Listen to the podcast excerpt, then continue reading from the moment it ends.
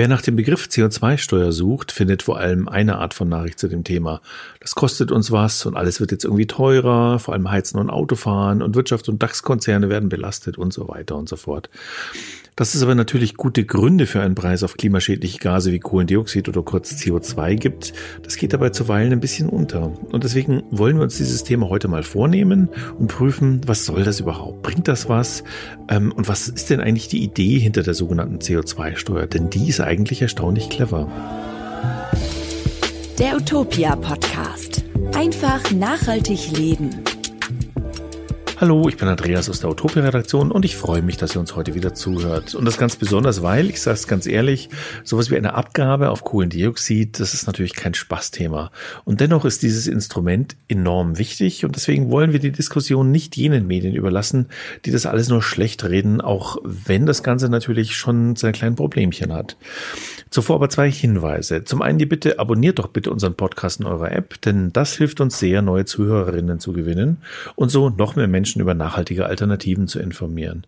Mm, und zum anderen kündige ich schon mal die Frage an, die wir heute am Ende des Podcasts beantworten wollen, nämlich, welchen Impact haben eigentlich elektronische Geräte, die im Standby laufen? Ist das wirklich so schlimm oder ist es eher Peanuts, ja? Dazu also am Ende die natürlich spannende und überraschende Antwort. Jetzt aber zum Preis für CO2 und dazu spreche ich heute mit Martin Pehnt vom IFOI. IFOI, IFEU, das steht für Institut für Energie- und Umweltforschung und Herr Pehnt ist dort nicht nur Doktoringenieur und Diplomphysiker, sondern er ist auch wissenschaftlicher Geschäftsführer und Vorstand des IFOI und außerdem äh, der Experte für Energie dort. Hallo Herr Pehnt und danke, dass Sie sich die Zeit für uns und die Zuhörerinnen des Utopia Podcasts genommen haben. Ja, hallo zusammen. Ähm, IFOI habe ich anfangs schon erwähnt. Vielleicht können Sie uns kurz erklären, ähm, was das Institut IFOI jetzt eigentlich macht. Ja, gerne. Also das IFOI ist ein äh, Forschungs- und Beratungsinstitut. Äh, es gibt uns seit über 40 Jahren, also ich glaube 42 Jahre, wenn ich genau bin. Und wir arbeiten zu allen möglichen Nachhaltigkeitsthemen von der Ökobilanz der Plastiktüte über die Elektromobilität bis hin äh, zu erneuerbaren Energien und ähm, sind da sowohl forschend mit Modellen, mit Produktentwicklung, mit äh, ja, der Modellierung von äh, gesellschaftlichen Veränderungen unterwegs, aber beraten eben auch ähm, Behörden, Ministerien, Umweltverbände. Also diese Mischung aus Forschung und Beratung ist eigentlich das, äh, was uns auszeichnet. Und wer ist da jetzt der hauptsächliche Kunde? Ist es die Politik oder ist es eher die Wirtschaft? Also ganz ursprünglich waren es mal sieben Studierende der, der Uni Heidelberg, die sich ausgegründet haben, die ein Gutachten geschrieben haben. Seitdem ist natürlich viel passiert. Also das Ganze ist, wie gesagt, über 40 Jahre her. Wir sind jetzt um die 90 äh, Wissenschaftlerinnen und Wissenschaftler von 7 im Institut. auf 90 ist schon nicht schlecht, ja. Ja, aber wir hatten ja auch vier Jahrzehnte Zeit, also von daher, genau, also ähm, es gibt eine ganze Bandbreite an äh, wissenschaftlichen Disziplinen hier und wir beschäftigen uns deshalb mit, mit sehr vielen spannenden Themen. Und wie ist denn Ihr Eindruck? Ähm, hört man in den letzten Jahren vermehrt auf Ihren Rat oder ist es schwieriger geworden? Naja, also ähm, ich bin seit 20 Jahren dabei, muss ich sagen. Also ich habe noch nicht die ganzen vier Jahrzehnte miterlebt. Und in dieser Zeit, ähm, würde ich sagen, gab es immer äh, so große Fenster an, an Entwicklungen. Also ich erinnere mich noch Anfang der 2000er, da habe ich persönlich sehr viel zu erneuerbarer Stromerzeugung gearbeitet. Da wurde das Erneuerbare Energiengesetz ähm, zum ersten Mal entwickelt. Und das war auch schon eine Zeit, wo wir viel, glaube ich, ähm, beigesteuert haben. Und ähm, so kommen immer wieder Zeiten, der Atomausstieg Fukushima, ähm, die, die äh, ganze, das ganze Klimapaket jetzt jüngst, wo, wo immer wieder unser Rat gefragt ist und wo ich mich auch freue, dass wir dann mit unseren Ideen äh, dazu beitragen können. Dann sind wir ja schon beim Klimapaket und ähm, da bei der, beim Thema der, des heutigen Podcasts, nämlich der CO2-Steuer. Und viele zucken ja irgendwie sofort zusammen, wenn sie das Wort hören, nach dem Motto, was, ja, gerade wurde der Soli abgeschafft und jetzt soll ich auch noch eine zusätzliche Steuer zahlen. Ähm, wie ist denn das jetzt mit dieser CO2-Steuer? Ist es überhaupt eine Steuer? Ähm, wer zahlt die nun eigentlich? Wie darf ich mir das vorstellen? Ja, also ganz streng genommen, wenn wir ähm, technisch sprechen, dann ist es keine Steuer, sondern ein CO2-Preis. Das Ganze ist nämlich äh, eingebettet in den Emissionshandel. Und verpflichtet sind diejenigen, die fossile Brennstoffe oder fossile Kraftstoffe in den Markt bringen. Also ähm, beispielsweise ähm, Gashändler oder Heizölhändler. Und die müssen ähm, Zertifikate kaufen für den CO2-Ausstoß Und diese Kosten legen sie dann um und letztendlich landen die dann natürlich beim Endkunden. Also derjenige oder diejenige, die Öl oder Gas oder Benzin oder Diesel kaufen, die müssen ähm, sozusagen diesen äh, CO2-Preis dann, dann zahlen. Und wie hoch ist dieser CO2-Preis? In den ersten Jahren können wir das tatsächlich sogar noch sagen, denn da gibt es einen sogenannten Mindestpreis. Äh, das fängt an bei 25 äh, Euro die Tonne CO2. Und wenn man das jetzt umrechnet auf beispielsweise jetzt Öl und Gas, dann werden die jeweils so ungefähr um 10 Prozent teurer. Also so eine typische Wohnung mit einer alten Gasheizung, die muss dann im Jahr ähm, ungefähr 80 Euro mehr bezahlen. Das ist so eine grobe Schätzung. Ähm, aber das äh, Interessante und ich glaube auch Wichtige an diesem Preis ist, dass äh, das nur der Einstiegspreis ist und dass es im Prinzip äh, in jedem Jahr teurer wird, also dass ähm, 2025 ähm, dieser Preis auf 55 Euro, also etwa das Doppelte angestiegen ist und danach wird er sich am Markt bilden. Also dann wird es wirklich einen Markt für diese Zertifikate äh, geben und dann können wir noch nicht genau sagen, wie teuer das sein wird. Und äh, darf man da erwarten, dass es dann vielleicht wieder günstiger wird aufgrund irgendwelcher Marktgesetze oder wird es erheblich teurer? Ganz bestimmt wird es teurer, denn ähm, der, Sie kriegen ja auch die Diskussion auf europäischer Ebene mit. Es wird darüber gesprochen, die CO2-Ziele oder insgesamt die Klimaziele äh, zu verschärfen von 40 auf 55 Prozent bis 2030, die wir unsere Klimagase reduzieren müssen. Und im Umkehrschluss bedeutet das auch, CO2 und andere Treibhausgase werden immer knapper und ein knappes Gut wird teurer. Deswegen ist da schon zu erwarten, dass dieser Preis noch deutlich ansteigen wird in der Zukunft. Jetzt, wenn man das mal so ganz pauschal sagt, gerade am Anfang 25 Euro, das kostet mich jetzt also ähm, eine Tonne Kohlendioxid, also CO2 in die Atmosphäre zu blasen und damit das Weltklima auch zu belasten. Ähm, und wenn ich mir dann beim Umweltbundesamt, da gab es auch einen Beitrag dazu, äh, wo der Preis für diesen Umweltschaden geschätzt wurde und die gaben also an, der Preis für den Umweltschaden einer Tonne Kohlendioxid wäre viel höher anzusetzen. Also da war von 195 bis 680 Euro die Rede, wobei das auch sehr kompliziert ist, unter welchen Betrachtungen ähm, genau dieser Preis dann gültig wäre. Also eigentlich kommen wir doch mit den 25 Euro ganz, ganz günstig davon. Und warum hat man das nicht gleich höher gemacht? Naja, also Sie haben recht, die sogenannten Schadenskosten, also die Kosten, die, die ähm, der Ausstoß von CO2 wirklich bewirken, die sind deutlich höher. Ähm, und da hat man ja wirklich berechnet, was kosten Wetterkapriolen, was kostet der Anstieg der Meeresspiegel ähm, und so weiter, Ernteschäden und viele andere Dinge mehr. Der CO2-Preis bildet nun erstmal nicht das ab, was die Klimaschadenskosten sind, sondern was es kostet, CO2 zu vermeiden. Und das ist am Anfang eben noch durchaus günstiger. Ähm, und deswegen ist es aber auch so wichtig, dass dieser CO2-Preis ansteigt. Dann werden sich nämlich diese Schadens- und diese Vermeidungskosten annähern. Ähm, und es ist, glaube ich, ganz wichtig, dass man da auch ähm, sanft einsteigt. Äh, Sie müssen sich vorstellen, wenn Sie heute ein Auto haben oder eine Ölheizung zu Hause, dann können Sie ja auch nicht von heute auf morgen reagieren. Also Sie brauchen ja etwas Vorlauf, Sie brauchen Zeit. Sie müssen sich da ähm, letztendlich langfristig darauf einstellen. Und deswegen ist es, glaube ich, gut, dass dieser CO2-Preis ähm, ansteigt, dass man das auch langfristig weiß und dann entsprechend reagieren kann. Also für die Akzeptanz äh, dieses Preises ist das ganz wichtig, dass man nicht jetzt von vornherein gesagt hat, gut, wir fangen jetzt mal mit 150 Euro an, äh, dann haben wir eben Klimaschutz ähm, äh, in starker Form. Wenn wir jetzt von langfristigen, langsamen Einstiegen oder Einsteigen sprechen, ähm, wie darf ich mir denn das vorstellen? Seit wann wurde das Thema CO2-Preis denn in Deutschland diskutiert und wie lange hat es gedauert, bis es jetzt tatsächlich so eine Art Gesetz wurde? Ja, das ist eine gute Frage. Also letztendlich ähm, gab es schon in den 90er Jahren auf EU-Ebene damals eine äh, Diskussion um, um eine CO2-Steuer, also wirklich eine Steuer nicht im Sinne des Emissionshandels. Das wurde dann ähm, zehn Jahre später in diesen Emissionshandel umgewandelt.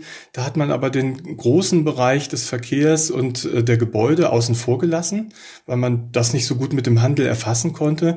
Und deswegen hat es dann nochmal ein Jahrzehnt gedauert, bis eigentlich diese Diskussion auch in diesen äh, Sektoren angekommen ist. Und Ähm, in Deutschland, äh, also ich ja, wir, wir sprechen schon lange von dem CO2-Preis. Wir haben beispielsweise 2016 ein Gutachten gemacht, wo wir das vorgeschlagen haben.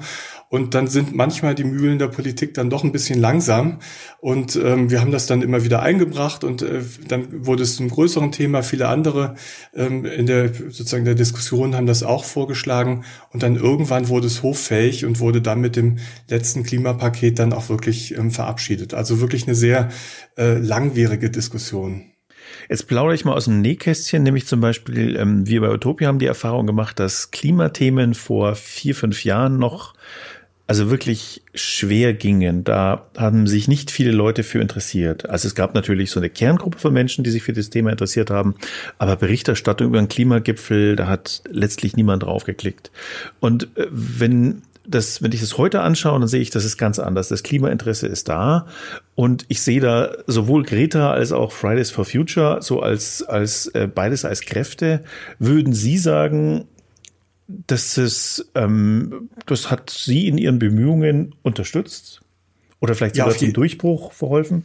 Ja, auf jeden Fall. Also ich glaube, was es wirklich äh, unterstützt, ist ein viel größerer Rückenwind äh, für eine ambitionierte Diskussion. Also um eine Diskussion, wo es wirklich darum geht, klimaneutral in kurzer Zeit zu werden. Also wenn wir uns diese Budgets, die uns eigentlich noch an Klimagasen zur Verfügung stehen, angucken, dann müssten wir wirklich in, in sehr kurzer Zeit unsere Emissionen runterfahren. Und diese Erkenntnis, glaube ich, die ist wirklich ganz stark von den Fridays, von German Zero, von anderen Aktivisten und Aktivistinnen auch vorangebracht worden. Das hilft uns in der Diskussion, um einfach diese Dringlichkeit zu unterstreichen und auch zu zeigen, vielleicht, dass eine jüngere Generation äh, da mittlerweile auch wirklich sehr an diesem äh, Thema dran dran ist und äh, aktiv ist. Jetzt geht es ja beim CO2-Preis, wie ich ihn verstanden habe, nicht darum, neue Steuerannahmen für den Staat zu erzeugen.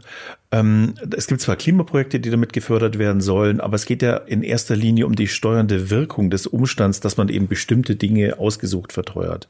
Ähm, aber wie genau darf man sich denn das vorstellen? Also was genau steuert diese CO2-Abgabe? Welche Effekte erhofft man sich da? Ähm, ich nehme mal als Beispiel den Verkehr, wo ja immer noch die meisten Autos mit fossilen Energieträgern durch die Gegend fahren. Ja, also ich meine, die Wirkung ist erstmal ganz klar, äh, fossile Energien werden ähm, absehbar teurer. Das heißt, wir haben ja wirklich zum ersten Mal so eine Art ja, Preisschild auf äh, CO2, das am Benzin, am Diesel, ähm, am Gas, am Öl ähm, hängt. Und damit wird es natürlich entsprechend unattraktiver, viel zu fahren oder mit einem Verbrennungsmotorauto zu fahren und umgekehrt der öffentliche Verkehr, das Fahrrad, das Elektrofahrzeug wird günstiger. Also das ist so ein kontinuierlicher Prozess und dadurch, dass es dann auch immer weiter ähm, ansteigen wird, dieser CO2-Preis, kann man sich darauf einstellen und dann vielleicht das nächste Fahrzeug ähm, nicht mehr kaufen oder anders kaufen. Ähm, genau, also die, die Wirkung ist die eines, eines finanziellen Mechanismus, der das, was wir nicht haben wollen, teurer macht. Und das Gleiche gilt dann auch für, für Heizungen. Wenn ich sozusagen weiß, es gibt diese langfristige CO2-Steuer, dann ist einfach dieser Automatismus mal ein bisschen in Frage gestellt. Ich habe einen Ölkessel, ich kaufe wieder einen Ölkessel oder das Gleiche für, für Gas oder eine andere Form von Heizung, sondern man muss darüber nachdenken, wie kann ich mich eigentlich in Zukunft ähm, mit Wärme, mit Mobilität versorgen, ohne dass das äh, Treibhausgase verursacht. Jetzt klingt es für mich schon irgendwie gerecht, ne? Wer ein dickes Auto, einen teuren SUV fährt, ähm, der wird dann wahrscheinlich höhere CO2-Preise zahlen müssen letztlich äh, und sich die auch leisten können ähm, oder alternativ überlegen, hey, ein kleineres Auto wäre vielleicht auch mal ganz nett. Ähm, wer ein Elektroauto fährt, wird vielleicht weniger beteuert.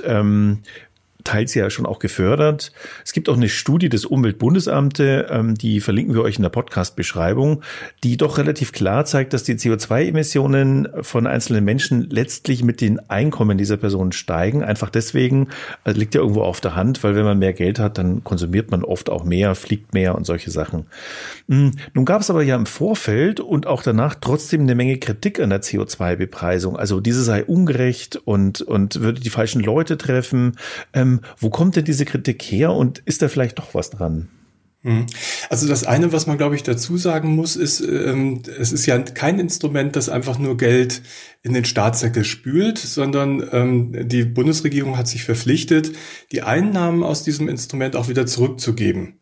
Das passiert über verschiedene Mechanismen, also dadurch, dass das Klima, also ein, das Wohngeld erhöht wird, das ist auch schon erhöht worden, dadurch, dass die Pendlerpauschale angepasst wird, dadurch, dass ähm, auch Strom günstiger wird, ähm, weil äh, die sogenannte EEG-Umlage ähm, sozusagen reduziert wird. Also es gibt auch sozusagen Flüsse von Geld, die wieder an den Kunden zurückfließen. Das muss man erstmal im Hinterkopf haben, äh, wenn man sich die Verteilungsgerechtigkeit dieses Instrumentes ähm, genauer, genauer anschaut.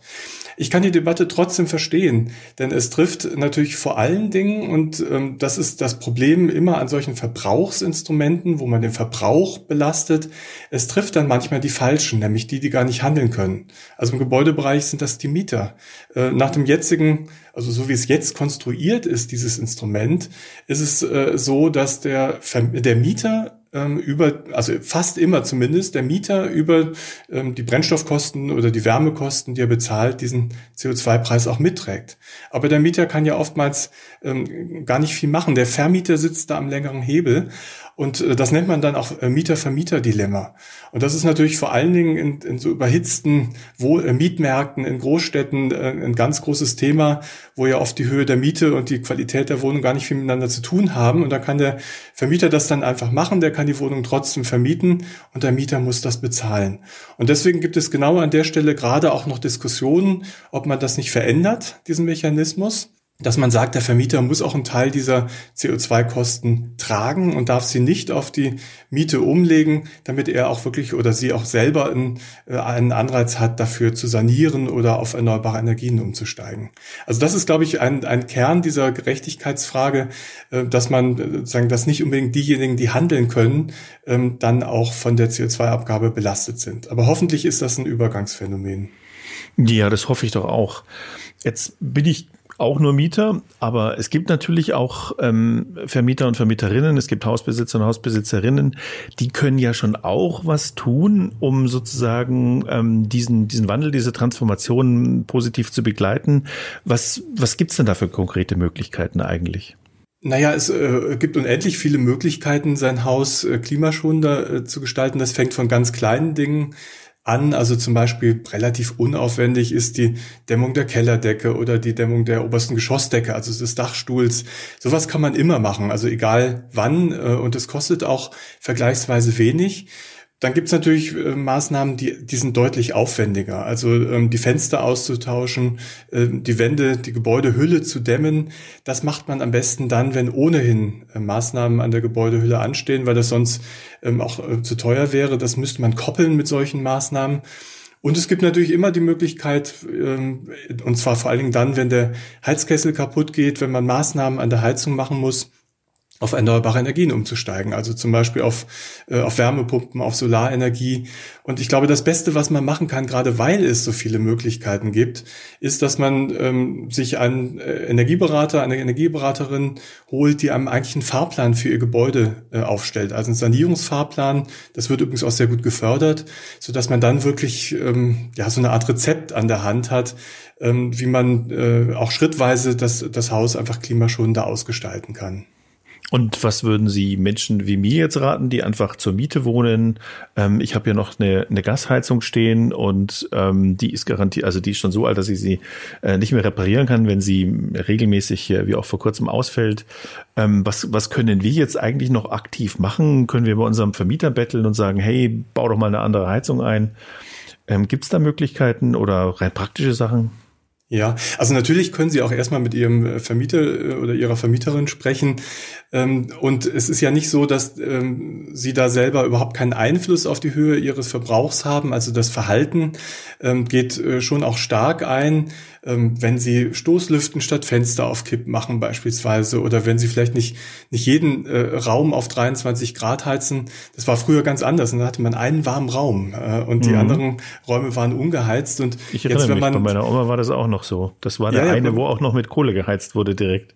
Das kenne ich und äh, sozusagen die, das war die gute Stube, ne, die man äh, dann geheizt hat und äh, drumherum waren auch noch die Ställe, die dann noch zusätzlich äh, geheizt haben äh, und so weiter. Also äh, deswegen äh, da müssen wir nicht zurück. Ähm, ich will damit aber trotzdem sagen, dass ein, ein achtsames Verhalten da durchaus ähm, äh, übrigens auch gesundheitsfördernd ist, aber auch energiespart.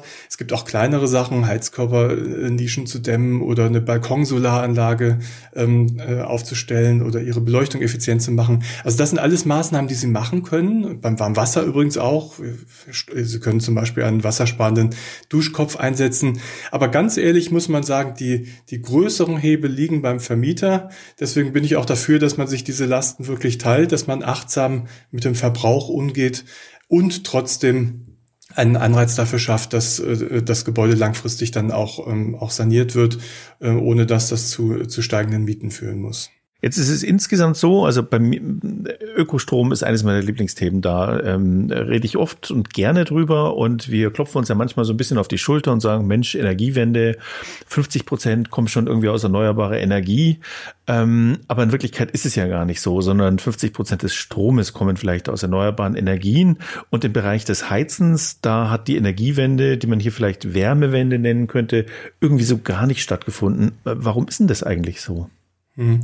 Naja, äh, Sie haben übrigens völlig recht. Ne? Im Wärmebereich haben wir noch 85 Prozent fossile. Also da sind wir weit äh, von dieser ähm, Erfolgsbilanz ähm, entfernt. Und ähm, ich meine, äh, das hat jetzt viele Gründe. Ähm, das Mieter-Vermieter-Dilemma ist nur eines davon. Und in dieser Art äh, gibt es eine ganze Reihe von Aspekten. Das Hauptproblem ist, glaube ich, dass ähm, Gebäude einfach eine sehr langlebige Sache sind. Und wenn ich heute ein Haus baue oder einen Kessel installiere oder eine Wand ähm, neu verputze oder anstreiche, dann ist das erstmal für 20 Jahre gut. Und deswegen ist es auch so wichtig, dass wir jetzt jede Chance ergreifen, äh, unsere Gebäude klimaschonender zu machen, weil der Gebäudebereich einfach sehr, sehr träge ist. Und ähm, dazu kommt, dass es auch, ähm, das erleben Sie ja auch an der Diskussion immer wieder, wenn, wenn man darüber spricht, was kann man denn am Gebäude machen, es ist technisch komplex. Man braucht eigentlich jemand, der einen an die Hand nimmt. Und deswegen finde ich auch diese, diesen Grundgedanken des Sanierungsfahrplans so wichtig. Man soll da nicht sozusagen vor äh, riesen ähm, erstarren, sondern ähm, schrittweise die Dinge angehen und immer dort, wo sich Möglichkeiten bieten, äh, Klimaschutz machen und dann kommen wir auch zum Ziel, solange wir drüber nachdenken, äh, was das Ziel denn eigentlich ist. Also deswegen sich einen solchen Fahrplan zu erstellen und drüber nachzudenken, ist, glaube ich, schon ein ganz wichtiger äh, erster Schritt an der Stelle. Ähm, da muss ich mal ganz naiv nachfragen. Ne, Sie rechnen ja tausend Dinge sich wahrscheinlich ähm, aus, werden sich dann sicherlich auch mal angeschaut haben. Ich habe gesehen, dass Sie sich ganz viel mit dem Thema beschäftigen. Ähm, es gibt ja eine Menge Gebäude. Rechnet man dann einfach mal aus, wie viele Gebäude gibt es? So und so viele können wir überhaupt pro Jahr sanieren? Gibt es solche Berechnungen und schaffen wir sowas dann eigentlich in absehbarer Zeit? Ja, also das sind sehr komplexe Berechnungen. Wir haben 21 Millionen Gebäude tats tatsächlich. Und äh, jetzt hängt es so ein bisschen davon ab, wie ähm, hat man die Balance aus Einsparung und erneuerbaren Energien. Also ich glaube, anders als im Strombereich, wo wir über die nächsten Jahre ähm, steigende ähm, Stromverbräuche sehen werden, einfach weil immer neue Verbräuche oder Verbraucher dazukommen, ähm, müssen wir im Gebäudebereich runterkommen. Also wir haben ausgerechnet, dass wir den Gebäudewärmebedarf halbieren können bis zum Jahr 2050. Ähm, das sind aber dann noch nicht, ist dann noch nicht klimaneutral. Und deswegen äh, müssen wir den Rest, der dann übrig bleibt, eben mit erneuerbaren Energien versorgen. Und deswegen müssen wir überall schauen, ähm, Gasheizungen, fossile Gasheizungen, Ölheizungen äh, zu ersetzen durch erneuerbare Energien. Übrigens auch unsere Wärmenetze. Also viele, gerade im städtischen Bereich, hängen ja an großen Fernwärmenetzen. Auch die müssen auf erneuerbare Energien umgestellt werden. Also das alles muss jetzt in den nächsten zehn Jahren wirklich äh, auf den Weg gebracht werden. Jetzt könnte ich ja schon äh, die kleine ähm, Energiewende hier zu Hause machen, mir eine ähm, Stromheizung aufstellen. Ich habe natürlich Ökostrom. Ähm, ich wäre dann auf dem Papier klimaneutral, aber ist das überhaupt sinnvoll? Also Stromheizungen haben ja teilweise auch einen richtig schlechten Ruf. Ja, also dieser schlechte Ruf, der kommt natürlich zum einen auch noch aus einer vergangenen Zeit. Man hat ja damals ähm, viele Millionen Nachtspeicherheizungen eingebaut. Die dienten ja eigentlich vor allen Dingen dazu, den Strom, der aus, aus Kohle- und Atomkraftwerken nachts, ähm, wie der Name schon sagt, ähm, sozusagen mehr oder weniger überflüssig war, den auch noch irgendwie einzusetzen. Und jetzt mit dem Ausstieg aus der Atomenergie, aus den Kohlekraftwerken, haben wir diese Situation nicht mehr. Und deswegen sollte man schon gucken, dass man eine Stromheizung ähm, effizient baut. Und äh, das nennt sich einfach Wärmepumpe. Also die, äh, die moderne Stromheizung ist eine Wärmepumpe. Die ist nämlich dreimal so effizient wie die, wie die Nachtspeicherheizung. Ist eigentlich nichts anderes wie ein umgekehrter Kühlschrank. Also der sozusagen, der macht halt nicht den Innenraum kalt, sondern den Innenraum warm. Also es ist genau umgedreht. Ähm, und damit kann man äh, sehr effizient ähm, die Gebäude beheizen, wenn man so ein paar Dinge beachtet. Also ähm, beispielsweise die Heiztemperaturen, die sollten nicht zu hoch sein. Also man muss ein bisschen mit Bedacht, gerade in, in, in alten, äh, ungedämmten Gebäuden, muss man vielleicht ein paar, paar Maßnahmen vorher ergreifen. Aber im Prinzip ist das durchaus eine gute Idee, in Zukunft stärker mit Strom zu heizen, gerade weil der eben auch viel schneller erneuerbarer wird. Das klingt doch mal einleuchtend. Ähm, jetzt gibt's ja schon eine Energiesteuer die ist zum Teil wahnsinnig kompliziert. Ähm, ich erspare uns die Einzelheiten, aber zum Beispiel ähm, der Diesel von Lokomotiven, wenn ich das richtig verstanden habe, hat noch volle Steuer. Der Diesel für die Landwirtschaft ist steuerermäßigt. Ähm, beim Strom gibt's Stromsteuer.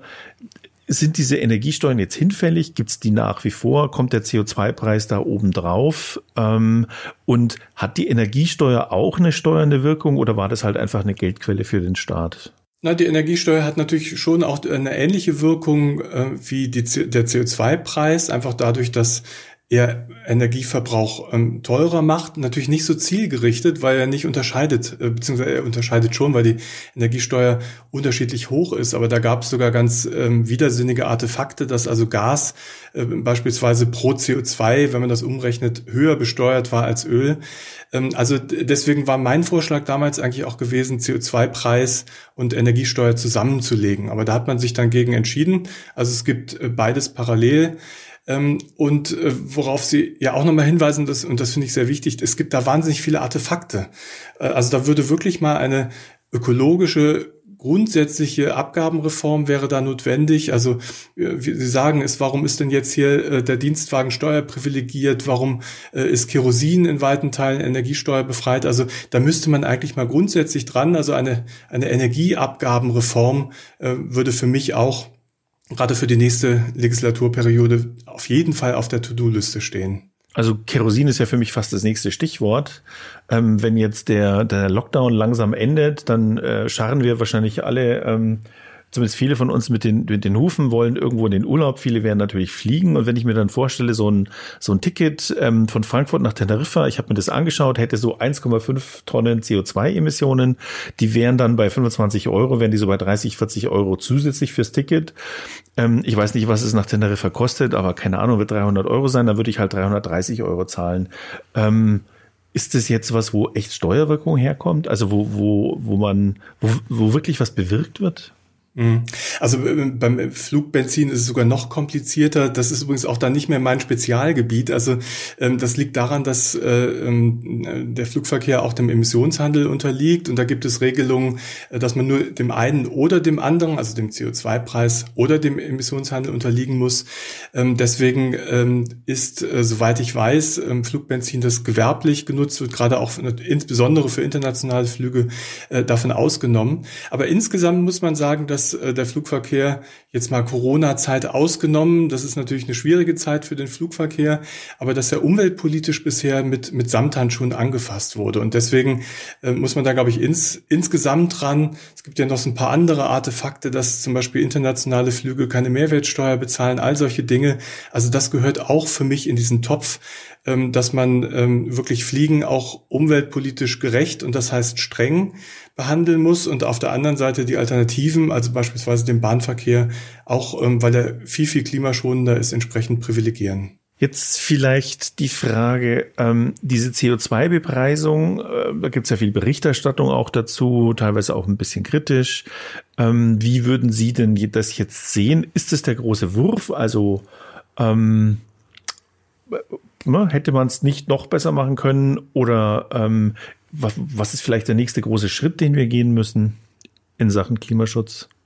Ja, also ich glaube, zunächst mal ist es schon wirklich wichtig, dass wir diesen Einstieg in den CO2-Preis auch für Gebäude, auch für den Verkehrs Bereich haben. Da kann man drauf aufbauen und das wird sich ja auch noch weiterentwickeln. Von daher ist es, glaube ich, schon ein großer Wurf und äh, vor allen Dingen auch einer, der kann, also das andere Länder machen uns das vor. Ne? Also äh, Schweden, Frankreich, Dänemark, ähm, viele andere Länder haben schon einen solchen CO2-Preis. Das ist, glaube ich, ähm, ganz wichtig. Was uns andere Länder auch vormachen, ist, dass ähm, äh, der CO2-Preis auch nicht alle anderen Instrumente ersetzt.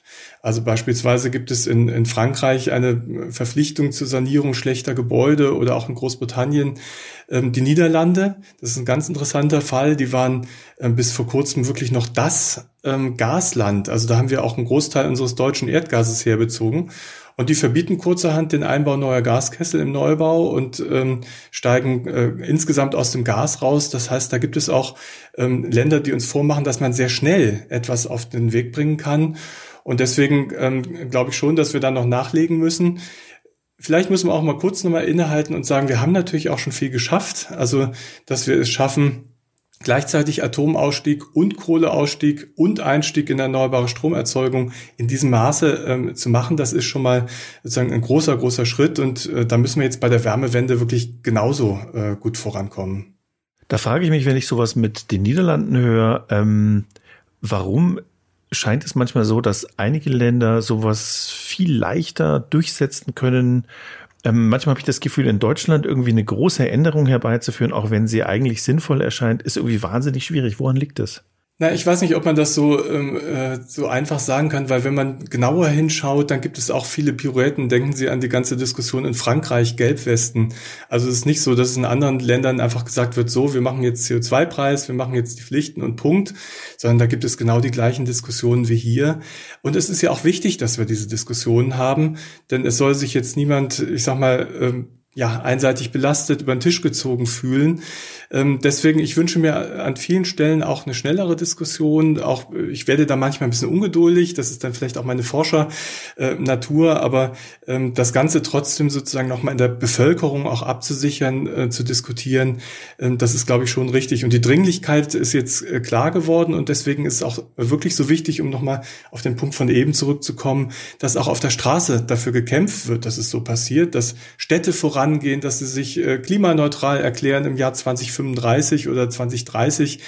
Und ähm, dann müssen wir daran messen, ähm, was wir auf der politischen Ebene machen. Also ähm, ich sehe das durchaus äh, auch von der Seite, dass wir ähm, es jetzt endlich schaffen können, diesen ehrgeizigen Klimaschutz auch wirklich zu machen. Auf jeden Fall Ideen genug haben wir dafür.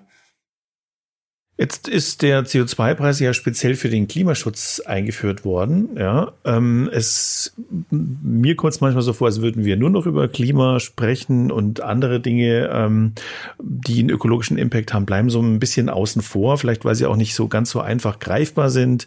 Ähm, teilweise wird ja auch Atomstrom als Alternative gehandelt, weil ähm, relativ CO2-arm.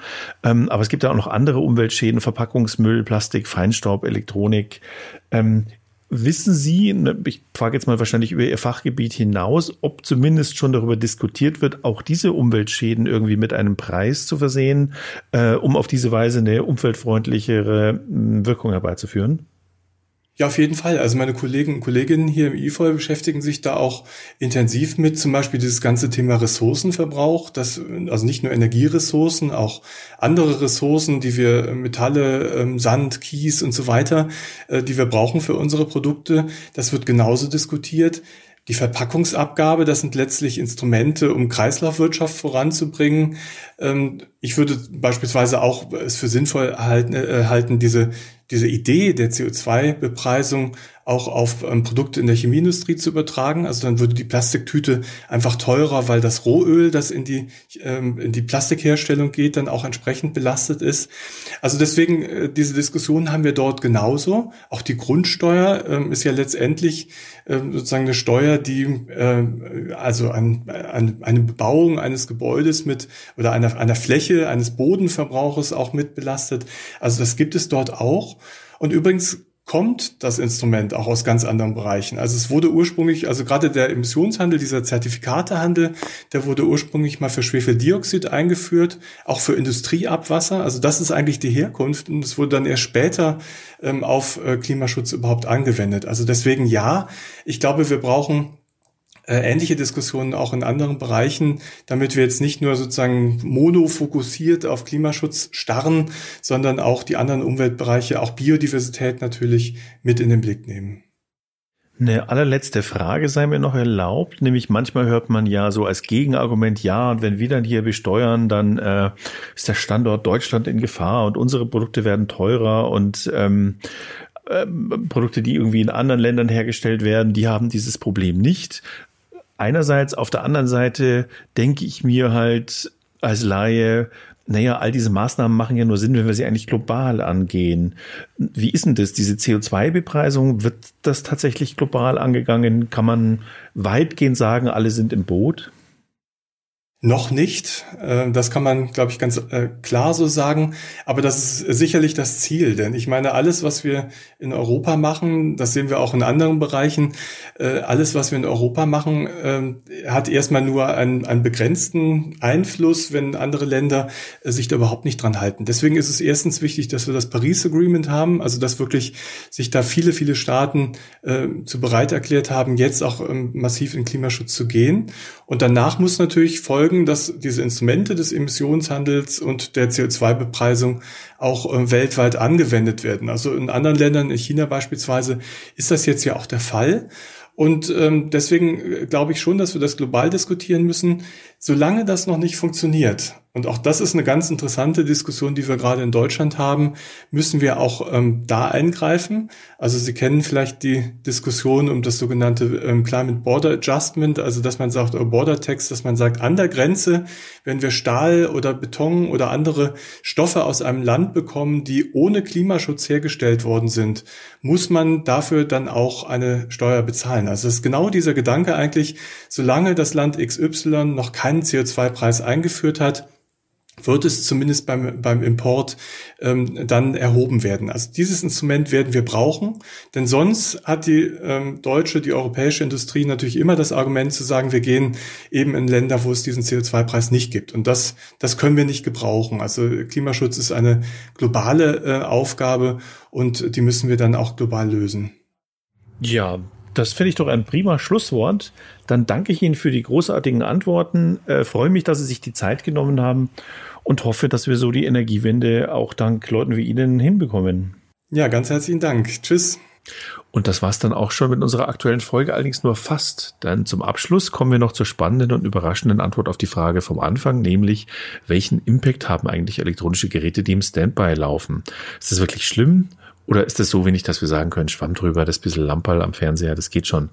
Und da frage ich jetzt einfach mal die Kollegin Frenzi aus der Utopia-Redaktion, denn die hat sich da mit Zahlen schlau gemacht. Hallo Andreas, ja, ich sitze hier im Homeoffice und habe für euch äh, extra mal ein paar Zahlen rausgesucht und drei Punkte mitgebracht, die ich äh, sowohl überraschend als auch krass finde. Und fange halt auch gleich mal mit dem ersten Punkt an. Also zum Beispiel ist es so, dass ein Haushalt mit drei Personen jedes Jahr etwa 100 Euro Stromkosten hat, die er nur wegen dem Standby-Modus zahlt äh, in dem sich wahrscheinlich sehr viele Geräte bei sehr vielen Menschen äh, eben in der Wohnung befinden. Was ich schon ziemlich viel finde. Das ist ein Haufen Holz. Mhm. Kann man ordentlich von essen gehen oder einfach was Schönes anderes da von machen? Da kann man mit einer ganzen Drei-Personen-Familie zweimal ordentlich von zum Italiener gehen. Wenn er mal ja. wieder aufhat nach Corona, das muss man jetzt schon dazu sagen. Genau, das stimmt.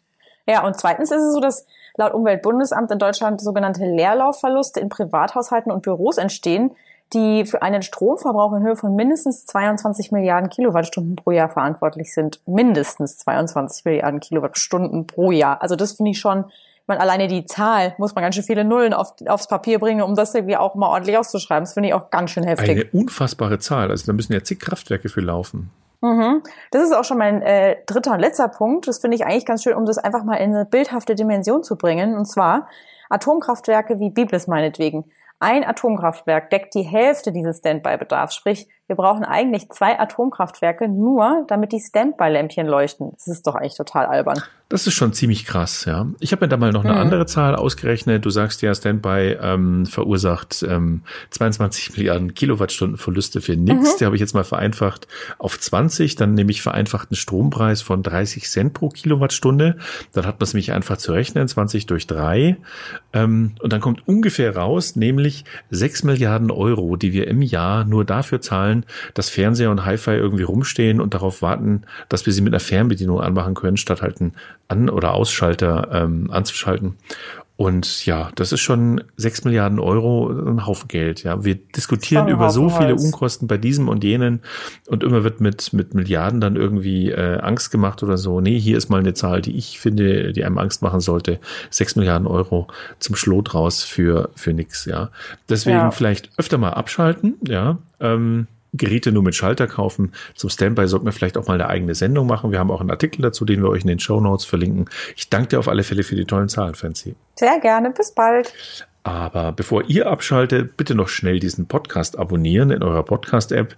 Dann könnt ihr nämlich ganz einfach und jederzeit im Archiv nachhören, über was wir schon gesprochen haben.